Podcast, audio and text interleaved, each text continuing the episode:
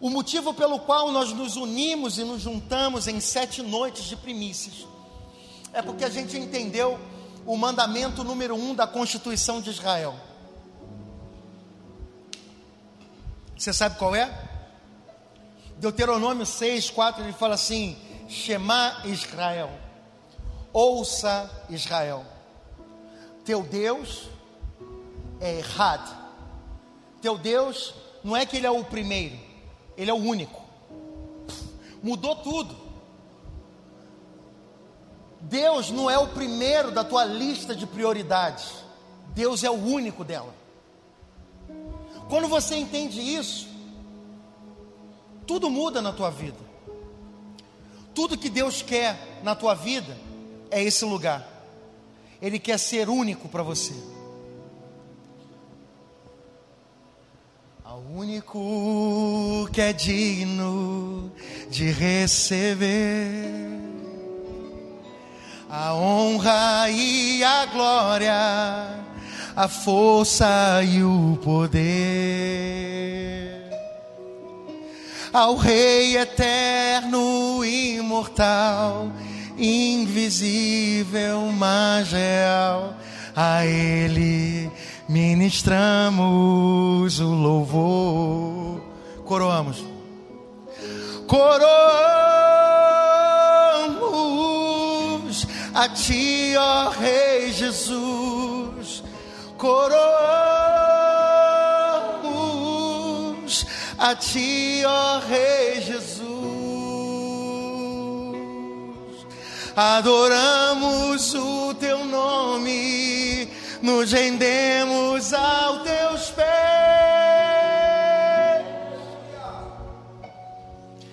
Consagramos todo o nosso ser a ti. O Senhor é único, ao único que é digno de receber. Tudo muda quando nós entendemos que Ele é o centro das nossas vidas. Não é que é primeiro Deus, como aprendemos ontem com o pastor Garcia, não é primeiro Deus, não é segundo família, terceiro trabalho, quarto ministério, igual muitas pessoas colocam uma lista de prioridades. Deus quer ser único para você na sua família. Ele quer ter o primeiro lugar. Ele quer ser o número um. Ele quer ser o número um do seu trabalho. Ele quer ser o número um no teu coração, é, no teu ministério, nas tuas finanças, em todas as áreas da sua vida. Você só vai ser próspero quando você entender essa grande verdade. Por isso, já coloca na sua agenda para você falar assim: puxa, pastor, você me pegou de surpresa. Não estou pegando ninguém de surpresa. Próximo, se assim o Senhor permitir, é, próximo 1 a 7 de 2022, estou certo? 1 a 7 de janeiro de 2022, nós teremos mais sete noites de primícias. Então, você não vai falar assim, puxa pastor, você não me avisou com antecedência. Estou te avisando com um ano de antecedência. Você saber que no dia 3 de 2022, de janeiro de 2022, você tem um compromisso marcado. Já avisa aqueles que não vieram para agendarem as suas férias, ah, o seu descanso, é, depois ou antes, mas para que se programem, para que a gente possa oferecer os primeiros dias do ano ao Senhor. Ele é digno de, disso ou não? Ele é digno desse sacrifício, dessa oferta ou não? Glória a Deus. Que bom que nós temos um povo que entende é, esse amor, esse amor que coloca o Senhor no centro e na prioridade da nossa agenda. Quando amamos, deixamos a nossa agenda pessoal para entrarmos na agenda de quem a gente ama. Glória a Deus. Então, nós viemos aí da primeira noite, aonde a gente aprendeu sobre a luz, nós aprendemos que em meio ao caos, em meio à incerteza, à dificuldade, a palavra de Deus fala que no princípio a terra era sem forma e vazia, Gênesis capítulo 1, 1 verso 1. A terra era sem forma e vazia, e o Espírito de Deus pairava sobre a face das águas. O termo pairava, hovering em inglês, esse termo é, é como uma galinha que está chocando os ovos. Essa é a figura da palavra hebraica. Então, esse é, está pairando sobre a face das águas. Não é que o espírito estava perdido, andando errante pelas, pela face das águas. Não. Ele estava por sobre a face das águas, gerando. Fala comigo, gerando. Quando tudo parece sem forma e vazio, quando tudo parece um caos, Deus está trabalhando. Só que Deus, Ele trabalha de uma forma não desesperada. Às vezes a gente não vê aquele movimento acontecendo, a gente acha que Deus não está operando. Quando tudo está sem forma e vazio, o Espírito de Deus está gerando sobre as águas, aquecendo, protegendo, guardando, fazendo com que aquela semente venha florescer. Então, não se desespere. Mas uma coisa interessante é que o corpo humano, ele é feito na sua maioria de águas. Então, não se esqueça desse princípio. O Senhor está pairando sobre você. Aquele que habita no esconderijo do Altíssimo, a sombra do Onipotente descansará. Descansa no Senhor. Descansa. Aprenda que quando você descansa, Deus trabalha, mas quando você trabalha, Deus descansa. Deixa Deus ser Deus. Às vezes você está muito agitado, querendo fazer tudo na força do seu braço. Isso é atitude de órfão. O órfão tem que se resolver sozinho. O órfão tem que resolver as coisas na força do seu braço, porque ninguém é por ele. Ninguém luta por ele. Mas nós temos pai. Salmo 68, verso 5 fala: Ei, Deus é o pai dos órfãos, juiz das viúvas, Deus na sua santa morada. O Senhor é o nosso Pai, Ele luta pela nossa causa. Nós não somos órfãos, amém? Aleluia. Então, na primeira noite da primícia, 1 do 1 de 2021, Deus falou conosco que o Senhor rompeu aquela crise com um comando: haja luz. Entenda uma coisa: quando Deus quiser organizar a tua vida, a primeira coisa que Ele precisa é ligar a luz. Quantos aqui já arrumaram a bagunça de casa? Quantos aqui já chegaram na casa, estava aquela sujeira, aquela bagunça, tudo revirado? Alguém já teve essa experiência? Tá. Quando você chega na tua casa, que está toda bagunçada, você consegue organizar as coisas no escuro? Estou falando escuridão, escuridão daquela do blackout. Que você coloca o blackout, não enxerga um palmo na sua frente. Alguém consegue arrumar alguma coisa no escuro? Qual é a primeira coisa que você precisa para organizar a tua vida? Luz. Quando a terra era sem forma e vazia, o Espírito de Deus pairava sobre a, a, a face das águas. Disse Yahweh, disse o Eterno, o nosso Deus: haja luz. No meio da escuridão da tua vida, no meio da incerteza da tua vida, hoje tem uma palavra, um decreto do céu declarando sobre a tua vida: haja luz. E você vai, peraí, peraí, peraí. Quando o Senhor fala haja luz, o que, que aconteceu? e houve luz, porque nenhuma palavra do Senhor volta vazia. E se o Senhor liberou essa palavra na sua vida hoje, creia, porque está chegando luz na sua vida. Isaías capítulo 9 fala que o povo que andava em trevas viu grande luz. Você vai ver grande luz na sua vida. O que antes era escuridão, o que antes você não conseguia enxergar, um palmo na frente do seu rosto, o Senhor está trazendo luz, ó, oh, luz sobre a sua vida. Agora, a luz também traz um certo desconforto. Quando você está muito tempo num lugar escuro, alguém acende a luz, aquilo machuca os seus olhos. A luz incomoda quem quer viver nas trevas. A luz vai denunciar o que está errado. Quando está tudo sujo, está tudo desordenado, você não enxerga.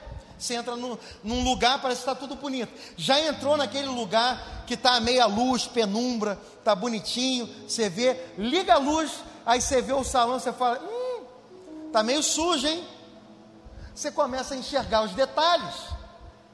Mas a meia luz, tudo parece bonitinho. Na penumbra, tudo parece lindo, mas quando liga a luz, começa a denunciar o que está errado. Porque o, o, a, os homens odiaram Jesus, a Bíblia fala que a luz veio ao mundo, João disse isso, e os homens odiaram a luz porque desejavam viver nas trevas, e a luz manifesta o que está errado.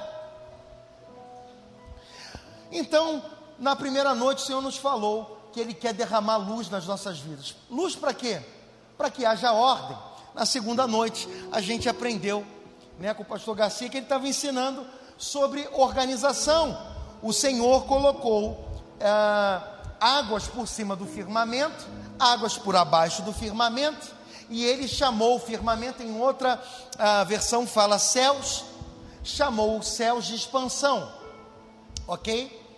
Agora pega essa chave aí, guarda ela, escreve, anota no seu coração, guarda como um tesouro, porque no processo de Deus, nesse ano de 2021, o Senhor vai trabalhar na tua vida. Primeiro, Ele vai trazer luz. Depois, o que Ele vai trazer, segundo dia, ordem. Fala comigo, ordem. Quem é brasileiro aqui? Tem, tem alguém aí que é estrangeiro, que está no nosso meio? Ay, hola. No, este es el argentino más brasileño que yo conozco. Te amamos, Pablo. Mas, Pugacê é chileno, né? Cachai? Cachai? Mas, é, nós como bons brasileiros, nós somos patriotas, e na bandeira do Brasil está escrito o quê? Por que, que não tem avanço e progresso no Brasil? Porque não existe progresso sem ordem. Para que haja progresso, antes precisamos de ordem. Mas para que haja ordem, o que, que a gente precisa? Sabe por que, que o Brasil não experimenta ordem e progresso? Porque muitos homens desejam e amam as trevas, não gostam da luz, porque a luz denuncia aquilo que eles querem fazer de errado mais um povo está se levantando sobre a nação brasileira, uma igreja da luz, uma igreja que ama a luz. E que vai ser luz do mundo e sal da terra. Uma igreja que vive na luz. Quando nós amamos a luz, uma das coisas que o Senhor vai fazer, Ele vai trazer ordem e vai trazer crescimento e expansão. Quem quer crescimento? Quem quer expansão, aleluia? Você precisa falar comigo: luz, ordem, expansão. Luz, ordem e progresso. Chegamos ao terceiro dia. No terceiro, esse terceiro dia é maravilhoso, porque no terceiro dia Jesus ressuscitou. Amém? Essa é a boa notícia do Evangelho, que o Evangelho não termina na sexta-feira. Tudo parecia perdido na sexta-feira. No sábado, um grande silêncio. Mas no domingo, Jesus ressuscitou. O leão da tribo de Judá ressuscitou. As coisas não estão perdidas. Só termina quando ele diz terminou. Enquanto o gongo não bateu, enquanto o Senhor não te recolheu, você está vivo, lute, porque o Senhor vai lutar contigo. Amém? Você está comigo aí? Então abra sua Bíblia comigo em Gênesis, capítulo 1. Quem não encontrar rápido Gênesis 1 vai apanhar, hein? Gênesis capítulo 1.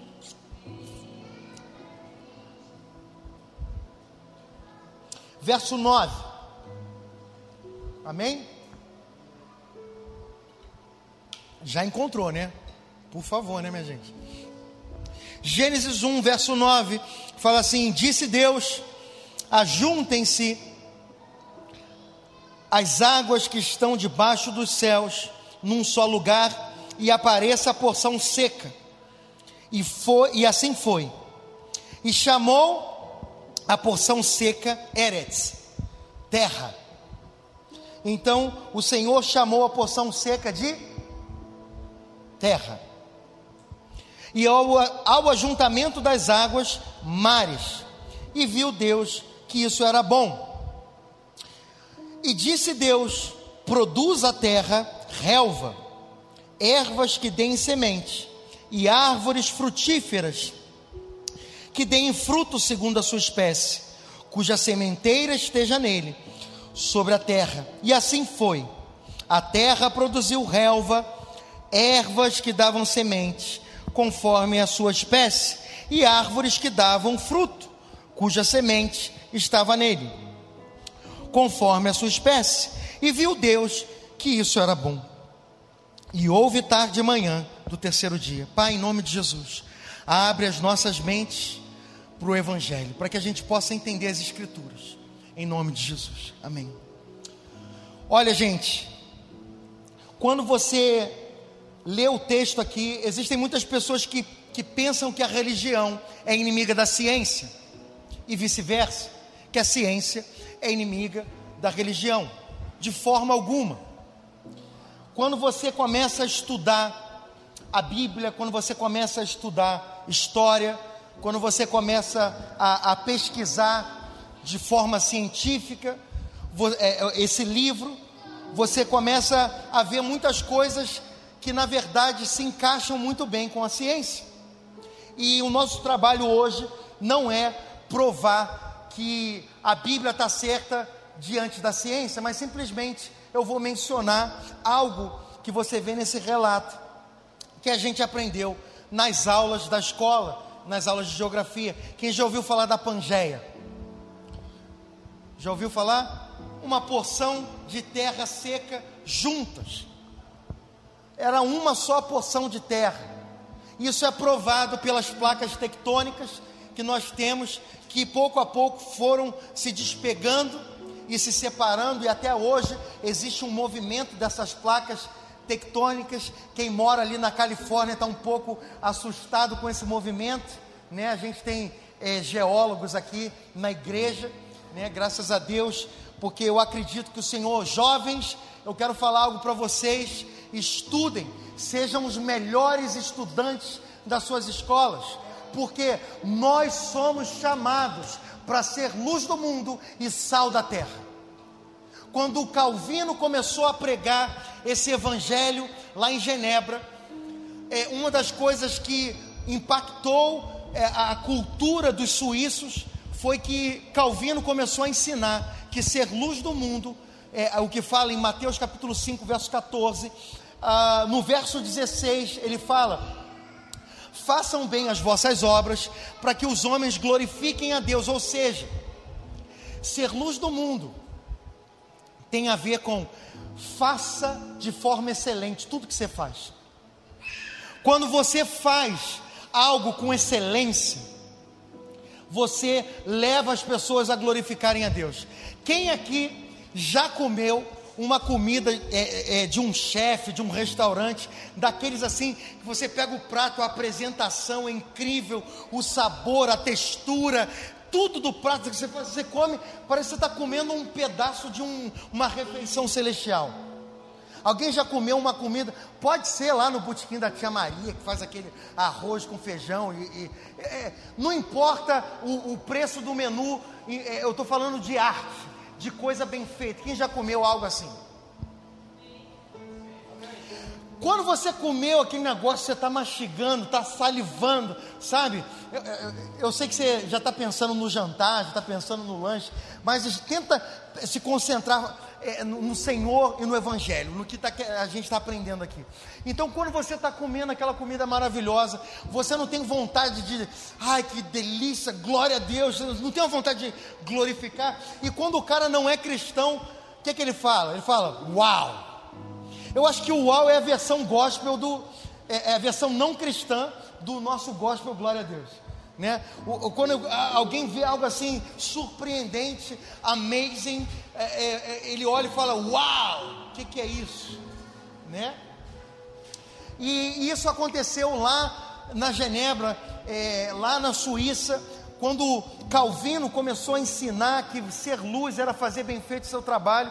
O que é que terminou acontecendo? Os suíços começaram a produzir o, a, os melhores relógios, os melhores chocolates. Quem já comeu aí um chocolate suíço aí?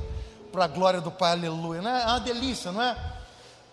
Ele, é? ele é tão macio, tão macio, que não dá para a nossa temperatura do Brasil, ele começa a derreter. Né? Oh, glória. Mas o que, que, é isso? É, é quando você faz algo com excelência você está levando as pessoas a louvarem o nome do Senhor. Jovens, estudem, se especializem, não terminem somente com a graduação, façam uma pós, façam um doutorado, não parem de estudar, não parem de crescer, porque todas as vezes que nós nos tornamos é, é, experts, nós nos tornamos especialistas naquilo que a gente faz, e a gente faz com excelência, nós estamos conduzindo uma geração a glorificar o nome do Senhor. Isso faz sentido para você? Acho que não fez tanto sentido, não. Glória a Deus. Então você vai perceber uma coisa: ali o, o, Senhor juntou a porção seca, a terra, tudo no mesmo lugar, e juntou a porção das águas no mesmo lugar, chamou aquele lugar de terra, é, é, a, a, porção seca, e chamou as águas, a porção, a junção daquelas águas, daquela infinidade de águas, ele chamou de mares. Mas olha a sequência, ele fala assim: apareça a porção seca, e assim foi, chamou a porção seca de terra, juntamento de águas mares, e viu Deus que isso era bom. Só que logo na sequência ele fala assim: e disse Deus: produza terra. Repara que o Senhor, ele cria as coisas através de um comando imperativo. Isso revela a autoridade dele. Então, eu não quero ficar dando muito. Ah, ah, a dica do que a gente vai falar. Mas uma das coisas que o Senhor fez é que no sexto dia ele criou o homem, correto? E, e quando ele, ele criou o homem, ele colocou a imagem do Senhor no homem. Por quê? Para que quando a criação, a natureza olhasse para o homem, eles iam ver Deus. Eles iam ver a imagem de Deus e iam reconhecer a autoridade. Aqui está uma chave poderosa, meus irmãos, porque você tem autoridade para falar com a terra, você tem autoridade para falar com os animais, você tem autoridade para falar com toda a criação de Deus. Você tem a autoridade do Pai e Ele depositou em ti essa autoridade. Você não usa se você não quiser, você não usa se é bobo. Não seja bobo. Use a autoridade que Deus te deu. Declare, libere decretos, porque o Senhor te deu autoridade. Não se conforme com os ataques de Satanás. Repreenda o inimigo, repreenda os ataques dê ordem à terra. O Senhor Deus disse: Ei, terra, produza relva, ervas que deem semente e árvores frutíferas que deem fruto. Agora preste atenção: pasto, está entendendo? Ervas que dão sementes, grãos e árvores que dão frutos. Três classes: pasto, fala comigo, pasto, ervas que dão sementes e árvores frutíferas, árvores que dão frutos. Agora, por que, que o Senhor não criou a árvore antes da, da terra? Porque existe uma ordem. Deus está, ele está pensando numa ordem. Ele não está fazendo as coisas de forma improvisada. Então a primeira coisa que você precisa, quantos querem um, um ano frutífero? Quantos querem uma grande colheita no ano de 2021? Vocês querem? Aleluia! Só que Deus é um Deus de princípios. Uma das coisas lindas é que no hebraico, você é, o título do livro é a primeira palavra do livro. Aqui é Bereshit, que significa em hebraico o princípio. Então, é, esse livro, ele fala assim do princípio, da gênese, do começo, do início, mas também ele fala de princípios. Você está me acompanhando? Você está entendendo? Não, não é somente um livro para falar de uma história do princípio, mas é um livro de grande sabedoria, aonde nós encontramos princípios para a vida. Vocês estão me acompanhando ou não? Então, é, é, é, é muito interessante que o Senhor fala a terra, ele se dirige à terra e fala: terra produza. Agora eu te pergunto uma coisa, Mateus capítulo 13, parábola do semeador. Quem já ouviu falar da parábola do semeador? Já ouviu? Agora vamos ver se tem Bible Kids aqui, o pessoal da escola dominical. Alguém aqui se lembra na explicação da parábola do semeador o que era a terra? Quem se lembra? Parábola do semeador, vocês estão comigo? O que, que era a terra? Oi? Peraí, peraí, não estou ouvindo. Oi? Coração, coração. Faz assim comigo. Coração. Ok? A terra fala do coração. Agora, quantos aqui já tentaram falar para um amigo de Jesus e a pessoa está totalmente resistente? Por todo lado que você tenta lançar uma semente do Evangelho, o cara resiste, faz uma piadinha, faz um comentário. Quem já viveu isso aí? Jesus, ele ensinou um princípio poderoso quando ele leu Isaías 61. Ele abre a Torá e ele começa a ler Isaías 61. O que que fala? O Espírito do Senhor Deus está sobre mim, porque ele me ungiu para pregar boas novas aos quebrantados de coração.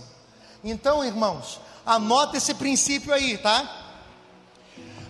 O evangelho, a palavra boas novas, é evangelho. Então, o Espírito do Senhor Deus está sobre mim porque Ele me ungiu para pregar boas novas aos quebrantados de coração. Tem alguém aqui que já mexeu com agricultura?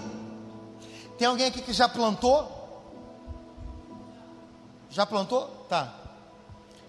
Tá, tá cheio de gente urbana aqui. Mas quando você planta, a primeira coisa que o agricultor tem que fazer com a terra, o que, que é? arar a terra, é ou não é verdade? E como é que é o arado? O arado vem rasgando a terra, ele vem é, é, é, trabalhando a terra, mas rasgando ela, ferindo a terra, abrindo ela, criando sulcos na terra, é ou não é verdade?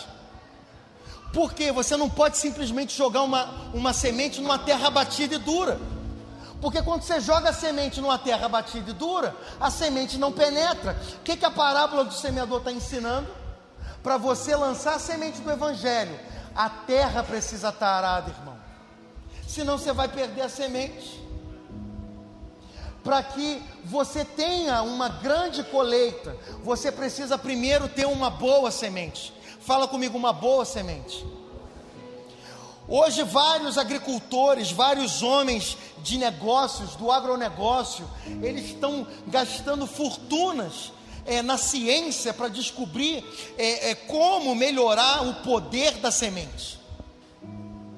Eles estão estudando como alterar geneticamente sementes para que uma semente seja tão boa, tão boa, que ela seja resistente a pragas, resistente às intempéries, que ela possa ser plantada e render a, a, a 100 por um, como na linguagem bíblica. Porque uma semente você planta, você está investindo dinheiro para que aquela semente seja muito boa, para que ela possa produzir o máximo dela. Hoje a agricultura, ela está trabalhando dessa forma. Eles estão buscando o poder da semente. Mas você pode ter a melhor semente, a mais bem é, é, é, preparada, geneticamente tratada, é, pode ser a super semente. Se você jogar essa super semente numa terra que não foi arada, você vai perder ela. Então a primeira coisa que o Senhor quer nessa noite, que a gente entenda é: a terra é muito importante. Por isso a Bíblia fala de todas as coisas, Provérbios 4, 23. Guarda o teu coração, porque dele procede as fontes de vida. Irmão, se você quer ter uma boa colheita, cuida do coração.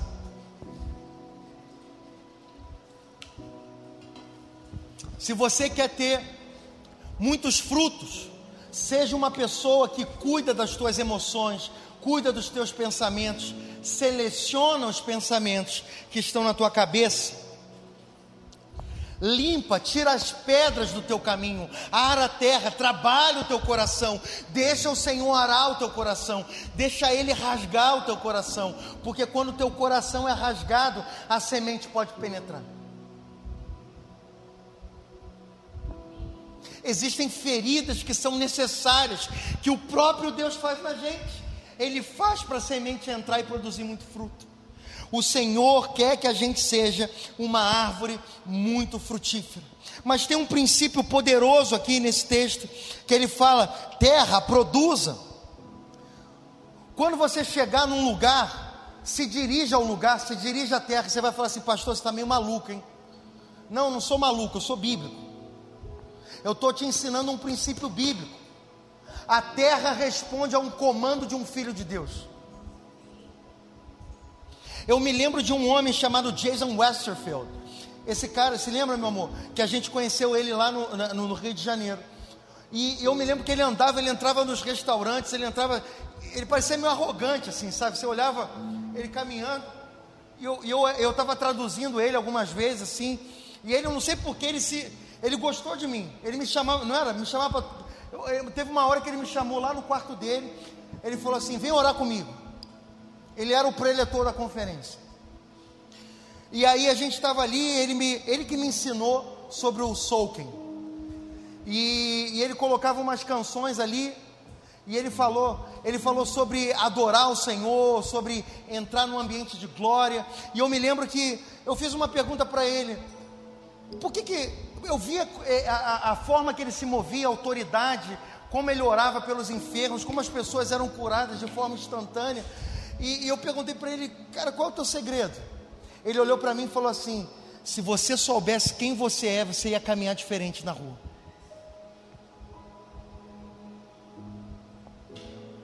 Sabe qual é o nosso problema? Falta de identidade. Quando a gente não sabe quem a gente é, a gente não sabe a autoridade que a gente porta.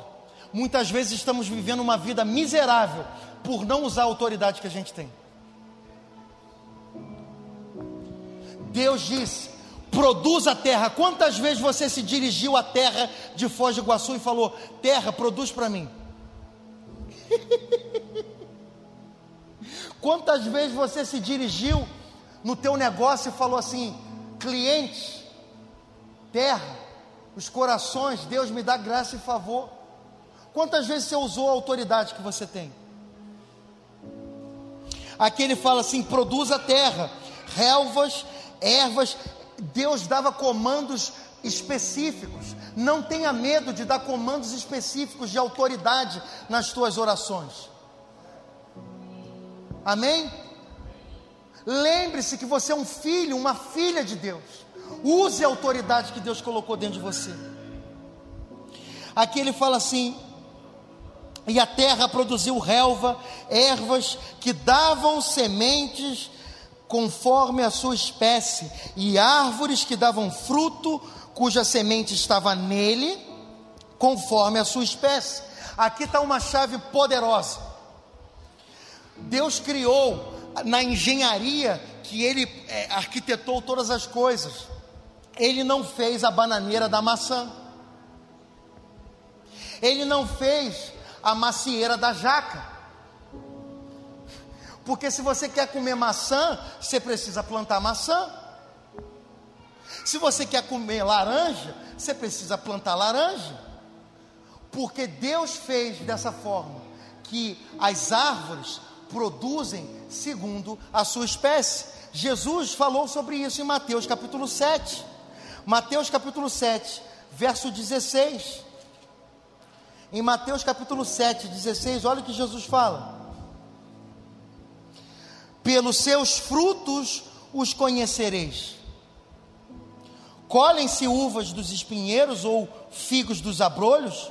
Do mesmo modo, toda árvore que produz bons frutos, toda árvore boa produz bons frutos, e toda árvore má produz frutos maus. Você quer conhecer uma árvore? Olha para os frutos. Você quer conhecer um pai e uma mãe? Olha para os seus filhos. Você quer conhecer uma pessoa? Olha pelos frutos que ela está dando. Jesus disse: pelos frutos os conhecereis. Que fruto essa pessoa está dando? Agora eu acredito uma coisa: maçã produz maçã, banana produz banana, ovelha gera ovelha. Você está entendendo ou não? Pastor cuida de ovelha, mas quem gera ovelha é ovelha. Não é pastor que gera ovelha. Quem dá fruto é conforme a sua espécie. Você tem sido frutífero? Você tem gerado discípulos? Quem são as pessoas que estão ouvindo o Evangelho pela primeira vez? Olha, irmão, deixa eu te falar uma coisa. O Senhor não chamou a gente para ser uma igreja que fica arrebanhando o crente em outra igreja. Esse não é o nosso chamado. O nosso chamado é o seguinte: é ir para aqueles que estão perdidos. O nosso chamado é ir para as ovelhas perdidas da casa de Israel. O nosso chamado é chorar. Quantas vezes você chorou, como Jesus chorou, pelas ovelhas que estão perdidas, como ovelhas que não têm pastor?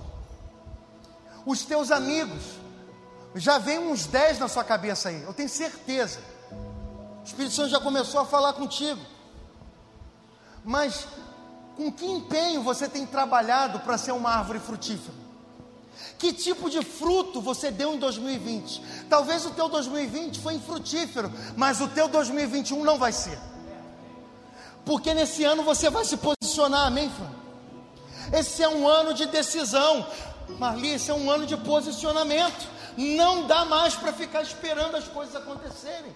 Nós precisamos ir atrás da promessa que o Senhor nos deu. Nós precisamos lutar de forma valente. O Senhor está chamando a gente para desbravar essa terra. Quantos aqui estão comigo nisso? Quantos aqui estão entendendo que o Senhor está chamando a gente para um ano frutífero, um ano de produzir muitos frutos? Agora, essas sementes, elas são geradas por um processo. Jesus disse: todo grão de trigo precisa cair na terra, morrer para produzir fruto.